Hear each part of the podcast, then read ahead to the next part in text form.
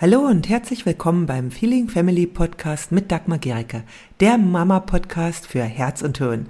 Hier geht es um ein bedürfnis- und bindungsorientiertes Familienleben, in dem auch du nicht zu kurz kommst und auch deine Kinder nicht. Ich wünsche dir viel Freude beim Hören der nächsten Episode. Hallo, in diesem Video erfährst du, was genau der Unterschied zwischen einem reaktiven und einem proaktiven Verhalten von dir ist und warum das in der Eltern-Kind-Beziehung so enorm viel verändert. Ich gebe dir außerdem konkrete Beispiele aus dem Elternalltag und Tipps, wie du immer mehr proaktives Verhalten in deinen Alltag einbringen kannst. Kurz zu mir. Hallo, ich bin Dagmar Gericke, Elterncoach, Kommunikationstrainerin und Mama von vier Kindern und ich helfe dir dabei, deinen Alltag mit deinen Kindern entspannter und freudiger werden zu lassen. Ja, und als Einstieg, stell dir einfach mal folgende Szene vor.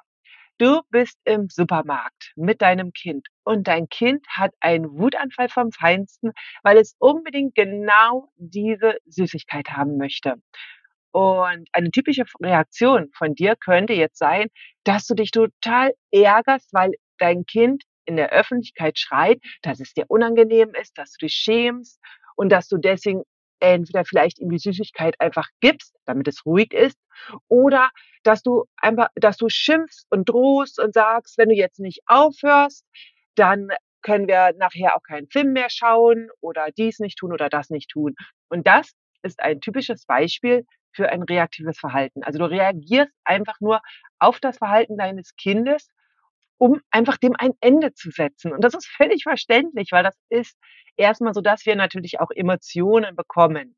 Und reaktive Eltern, also Eltern, die vor allem reaktiv handeln, reagieren oft impulsiv und aus dem Moment heraus auf das Verhalten ihres Kindes. Ja, also sie versuchen dieses unerwünschte Verhalten zu stoppen oder zu kontrollieren. Und zwar oft ohne Rücksicht auf langfristige Folgen. Also es geht einfach wirklich aus diesem Moment heraus.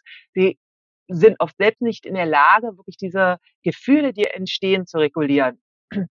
Und ja, wir können mit reaktiven Verhalten durchaus kurzfristig Konflikte deckeln, ja, aber langfristig wird das immer wiederkehren und es ist keine Lösung. Und das Kind lernt auch nichts. Ja, oder es wird einfach immer wieder dieses Verhalten zeigen, weil es eben keine Lösungsstrategien sind.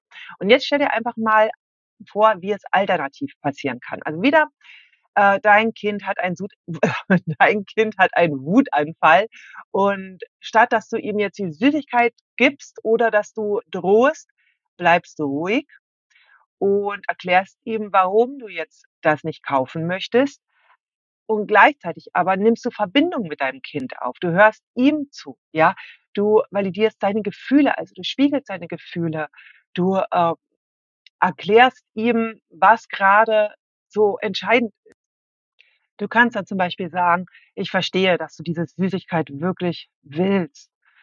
Und es ist hart, es nicht zu bekommen. Und gleichzeitig möchte ich das heute nicht kaufen. Und du kannst ihm jetzt Alternativen anbieten. Noch hilfreicher ist es, wenn du dir bereits vorher überlegt hast, was du für Alternativen anbieten kannst. Ja, also das ist also wirklich etwas, dass du nicht unvorbereitet in den Supermarkt gehst, weil solche Situationen wahrscheinlich auftreten werden. Also du kannst also bereits im Voraus planen, was du dann tust. Ja, also auch zum Beispiel, indem du ähm, deinem Kind im Supermarkt Aufgaben gibst, ja, indem es auch weiß, was es aussuchen kann. Denn Kinder sind einfach oftmals überfordert von der ja, Vielfalt im Supermarkt. Proaktive Eltern nehmen sich Zeit, ihre Kinder zu verstehen und sie planen auch, wie sie auf verschiedene Situationen reagieren. Also das ist eben dieser Unterschied. Du reagierst da nicht einfach nur, wenn die Situation auftritt, sondern du weißt, dass bestimmte Situationen auftreten und überlegst dir schon im Vorfeld, was du entweder tun kannst, damit diese Situation nicht auftritt, oder was du in dem Fall dann auch machen kannst. Also du bist eben dann eben selber nicht mehr ausgeliefert. Ja? Und was auch ganz wichtig ist, proaktive Eltern kommunizieren klar ihre eigenen Grenzen. Also sie lassen dann die Kinder nicht im Unklaren und ja, also sie kommunizieren ihre Grenzen und Erwartungen, aber auf eine liebevolle und respektvolle Art und Weise. Also nicht, mein Gott, muss das denn jetzt schon wieder sein, sondern wirklich so, dass das Kind sich eben auch mit seinen Wünschen angenommen fühlt und auch in dem Wissen, dass eben hinter allen Wünschen ein Bedürfnis steckt beim Kind. Und wenn wir das eben annehmen und seine Gefühle annehmen, dann kann ein Kind lernen, auch selber sich zu artikulieren im Laufe der Zeit und auch besser mit den eigenen Frustrationen umzugehen. Ja, ich möchte noch ein Beispiel geben. Ja, so ein ganz Klassik, so einen ganzen, ja, typischen Klassiker. Also dein Kind hat eine Vase zerbrochen oder vielleicht was anderes, was sehr wertvoll ist. Und wie reagierst du jetzt? Springst du sofort auf? Schreist du oder bestrafst du dein Kind? Oder nimmst du dir einen Moment Zeit, um zu atmen, um zu reflektieren und dann zu reagieren? Ja, also in dem ersten Szenario, wo wir irgendwie sofort einfach nur schreien, ohne über äh, die Situation nachzudenken, sind wir im reaktiven Verhalten. Und die meisten von uns haben es nicht anders gelernt. Also wenige haben wirklich gelernt, was es bedeutet, proaktiv zu sein. Und im zweiten Fall nehmen wir uns einen Moment Zeit, um zu reflektieren und dann bewusst zu handeln. Und ein Mantra ist, was du dir sagen kannst, in vielen Reaktionen, in denen es nicht um Leben und Tod oder um Verletzungsgefahr geht, kannst du dir sagen, ich darf mir Zeit nehmen. Ich darf mir Zeit nehmen. Das ist ganz wichtig. Du brauchst nicht eben sofort zu reagieren, du darfst erstmal wirklich ruhig atmen und auch wieder zu dir zu kommen. Ja, auch wahrzunehmen, was gerade bei dir passiert, wenn diese Situation da ist. Und dann kannst du aufstehen, zu deinem Kind gehen und einfach erstmal auch dein Kind anschauen und mit ihm Verbindung aufnehmen. Zum Beispiel, indem du sagst, oh, das hatte ich gerade sicher sehr erschreckt. Und dann kannst du sagen, ja, die Vase ist zerbrechlich und jetzt ist sie kaputt. Das ist schade. Und damit nimmst du auch erstmal das auf, was bei deinem Kind vor sich geht. Also dein Kind fühlt sich verstanden und sowas passiert. Und die Bindung zwischen deinem Kind und dir bleibt stark. Und du machst gleichzeitig auch aufmerksam auf das, was eben passieren kann. Ja, also das ist nämlich, wenn du schimpfst, dann ist dein Kind nur noch bei deiner Reaktion. Ja, es bekommt einen Schreck, weil du schreist, aber nicht mehr wegen der Vase, die ist völlig vergessen. Und es kann dann gar nichts lernen aus diesem Verhalten. Und durch proaktives Verhalten von dir kann dein Kind aus seinen Fehlern lernen. Und das ist so ganz, ganz wichtig, dass wir immer mehr ins proaktive Verhalten kommen.